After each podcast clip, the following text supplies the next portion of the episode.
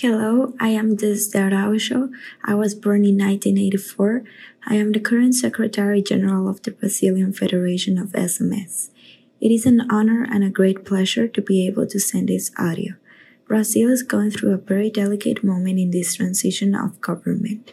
It seems that Brazil, despite the pandemic, it ended 2022 with a stabilized economy and inflation below 6% per year and also growth in the GDP.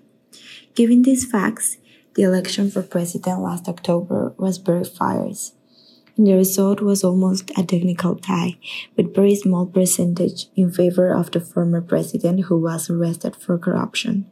This fact triggered a wave of demonstrations across the country that were opposed to this tenure. The country has a very strong history of corruption, and the people today are divided. So, how can the YMCA help? Now, YMCA can help not only Brazil, but the whole of America, strengthening what is in the promise of the Vision 2030, which is to strengthen further the base of Paris, and of course, a lot of prayers. Ask God to turn his eyes to all of our Latin America.